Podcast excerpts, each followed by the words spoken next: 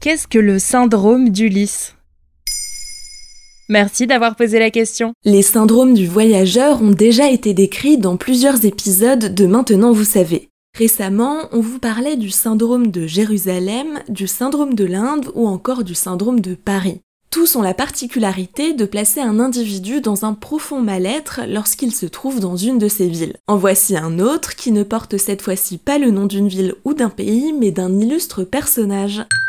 C'est le syndrome d'Ulysse. Et ce syndrome d'Ulysse, il caractérise quel lieu? Ulysse, personnage central de l'Odyssée d'Homère, renvoie à la mythologie grecque. On pourrait donc penser à un voyage dans la République hellénique. Le syndrome d'Ulysse, parfois appelé le syndrome du migrant, caractérise l'état de migration et le stress qui peut toucher une personne lorsqu'elle se retrouve loin de son pays natal. En référence à Ulysse qui a parcouru le monde pendant 20 ans avant de retrouver son épouse Pénélope et son fils Télémaque. Dans le cas de ce syndrome, le voyageur n'est pas un voyageur comme les autres, un simple passager. L'état doit correspondre à un vrai déracinement. Au XXIe siècle, ce syndrome touche donc surtout des migrants se trouvant dans un pays étranger pour des raisons sociales, économiques ou politiques. De quoi faire ressortir des sentiments d'exclusion et d'extrême solitude. Quand a été découvert ce syndrome? C'est assez récent. Le premier diagnostic est donné en 2002 par le psychiatre espagnol Joseba Achotegui, aussi professeur à l'université de Barcelone. Il a aussi qualifié ce syndrome de deuil migratoire extrême, mais ne veut pas parler de pathologie. Son rôle au sein de l'Association mondiale de la psychiatrie lui a d'ailleurs permis d'observer un changement à partir de 2002 et de constater ce syndrome chez des patients. Il expliquait alors à la BBC. Les frontières ont été fermées, les gens n'avaient plus accès au papier. Il y avait une énorme lutte pour la survie. Il précisait aussi avoir reçu en consultation des personnes désemparées et incapables de faire face à la situation.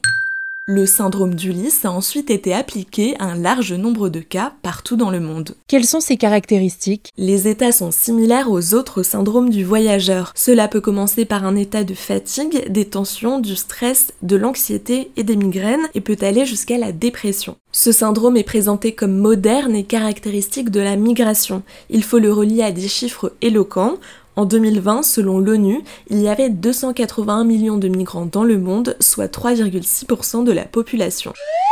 Célia Arroyo, psychiatre spécialisée dans l'étude du syndrome d'Ulysse, a constaté cette catégorie de pertes pouvant renforcer l'apparition de ce syndrome. La séparation de sa famille ou de ses amis, la langue, la culture, le changement de repères comme la terre, le paysage, les peintures, la perte du statut social, le contact avec son groupe d'origine, le risque pour l'intégrité physique, etc.